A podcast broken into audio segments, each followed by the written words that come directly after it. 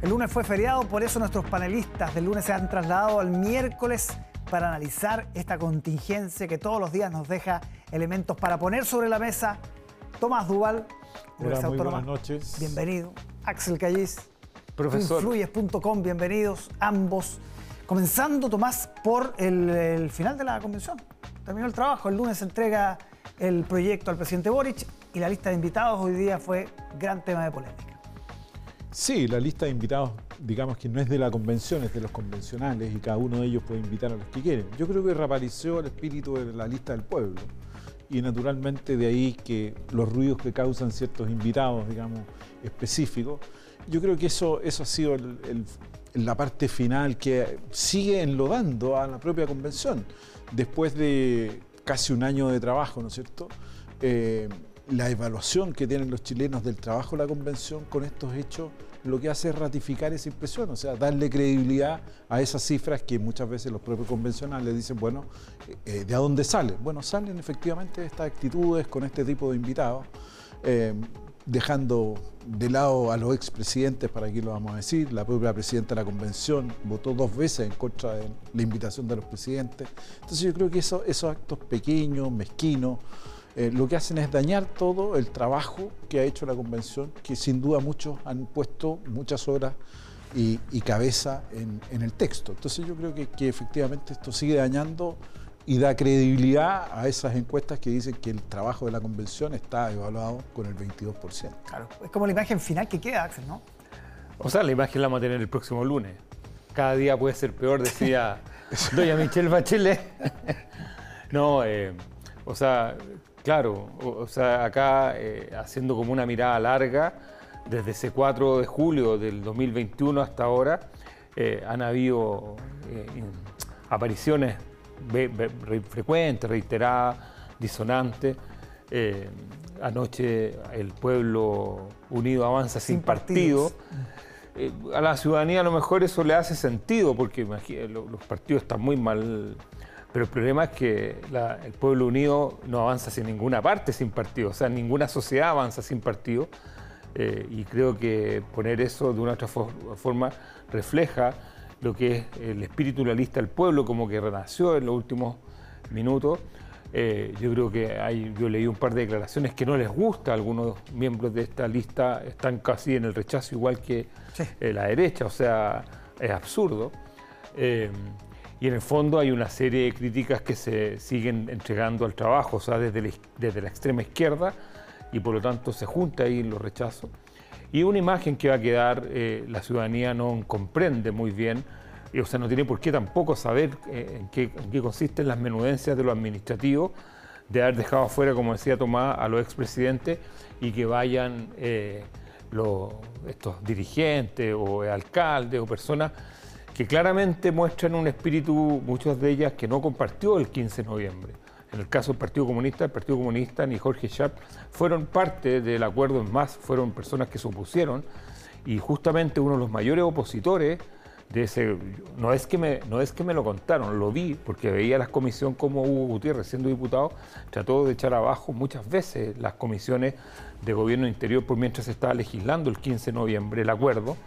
Eh, y justamente ahora aparece invitando gente eh, a personas que estuvieron en contra. Entonces, es cuestionable, eh, no sé, una mancha más. Un daño más, gratis. Sí, a dos meses que van a ser bien duros, Tomás, en términos de noticias falsas, de desinformación. ¿Cómo entramos a estos dos meses y cuánto influye esta imagen final que vamos a tener de la convención? Ah, yo creo que entramos con todos los actores políticos en posiciones. Yo creo que no hay un actor político que no haya tomado. Sí, Hoy día estábamos comentando eso con Tomás, perdón por interrumpirlo. No, no, no, pero comentábamos sorpresa, pero todos los actores políticos ya están tomando posiciones. La gran sorpresa que hablábamos con, con Axel era efectivamente el ex senador Ormazábal, que hoy día hace una larga eh, entrevista en la cual dice que va a votar rechazo. Y perdona, sorprende, y la otra sorpresa es que justamente José Antonio Vera Gallo, que es una persona bastante moderada, eh, va a votar a prueba. Entonces Aquí no hay como, perdona Tomás, no hay como en el mundo de la, de la centro izquierda no, todavía no hay como achuntarle a... Sí, está, difícil y hay, hay, algunos que no se han pronunciado también. Exactamente. Pero los actores políticos van a tomar posición rápidamente, yo creo que ya casi todos han tomado. Y, y, lo que viene ahora es la campaña. Yo creo que la campaña va a ser muy dura. eh, con mucho fake news, noticias falsas, campañas bastante tergiversadas, vamos a llegar bastante polarizados. Eh, y eso va a ser un daño también a la actividad política, porque tampoco estamos acostumbrados a campañas tan largas. Dos meses de campaña es un tiempo bastante eh, grande, diría yo, hoy día, dado los tiempos, las circunstancias, la O sea, es una campaña muy larga sin personas. Exacto. Porque... Eh, ¿Cómo sin personas? Sin personas, o sea, porque aquí no estamos sin candidatos. Sin candidatos. Las personas van a estar, no, sí, tenemos rostros. Eh, personas que aprueban, personas que rechazan, pero no tenemos candidatos. Y hacer una campaña tan larga sin candidato es bastante complejo. yo recojo un poco el espíritu de esto eh, en términos de lo que van a ser las mentiras, las fake news, eh, porque yo he visto algunas que son, superan, yo hoy día lo, decía en la tarde en Twitter, que superan al Brexit. Ya en el Brexit eh, hubo unos umbrales de desinformación y unas mentiras que las personas, uno, o sea, yo me sorprendo de cómo pueden creer cosas tan inverosímiles. Que, que en el caso inglés iban a venir gitanos a ocupar tu casa. O sea, aparte son muy creativas. Eh, si se aprobaba, porque en, realidad había una colonia de rumanos que estaba entrando y rumanos, gitanos, eh, y, están, en, y están en tu living. Los Peaky Blinders. claro, los Peaky Blinders. y lo peor es que Teorías eh, conspirativas también. Sí, pero, lo, más cómico es que la gente lo cree. Sí, es el punto. no todo el mundo, pero hay una, una porción de personas que lo creen. Gana el Brexit sin ir más allá. Tomás, momento para un cambio de gabinete, como han planteado algunos, incluso Carlos Carriola sorprendió ayer decir que esto es perfectible. Sí, hasta el presidente de la Cámara de Diputados también, dijo que, había, que era necesario un cambio de gabinete. Yo creo que en, medio de esta campaña me parece que sería inoficioso cambiar ahora al, al gabinete, me parece que es después, de, después del resultado. Eh, cualquier ajuste ahora en que un ministro tome el ritmo, se siente... Eh, Depende de dónde venga el ministro, Tomás. O Porque si está cerquita a la oficina, o, sea, si está en la oficina al lado no le va a costar mucho tomar el ritmo. No, claro. Pero, pero evidentemente yo creo que es un ajuste que, que debiera ser natural, pero estamos a 100 días, o sea, debiera, debiera por lo menos. Sí, pero Tomás, pero una campaña. Yo quiero poner. plebiscito eso. Para sí, sí, pero yo quiero poner el ejemplo de Saldívar. Eh, Michelle Bachelet lleva cuatro meses, 14 de julio del 2006, pingüino en las calles, un ambiente bastante desorden. Eh, ella venía llegando, o sea, era una debutante, persona, la primera mujer presidente, y por lo tanto todo el mundo todavía no le veía la fortaleza eh, y ¡pum!, se manda este cambio de gabinete, saca a la figura más fuerte del gabinete, representante del partido más grande en ese minuto de la democracia cristiana, Andrés Saldívar, eh, y lo saca ministro de Interior el 14 de julio de 2006, cuatro meses duró, junto al ministro de Educación. Y después Bachelet se fue para arriba eh, durante ese año. Entonces... Em, ¿No hay que temerle a los cambios, dices tú, de gabinete? Yo soy, usted sabe, profesor, yo siempre he dicho sin anestesia y rápido.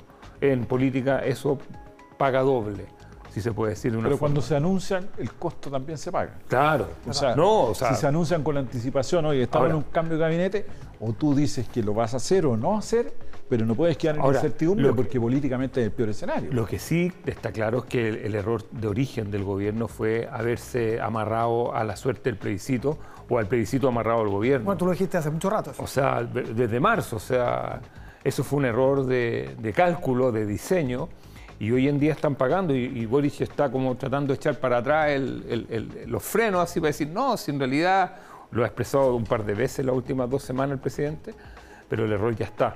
Para cerrarlo el gabinete, ¿para ti ya hay un gabinete vencido? O sea, si más allá del plebiscito no, los cambios tienen que hacerse.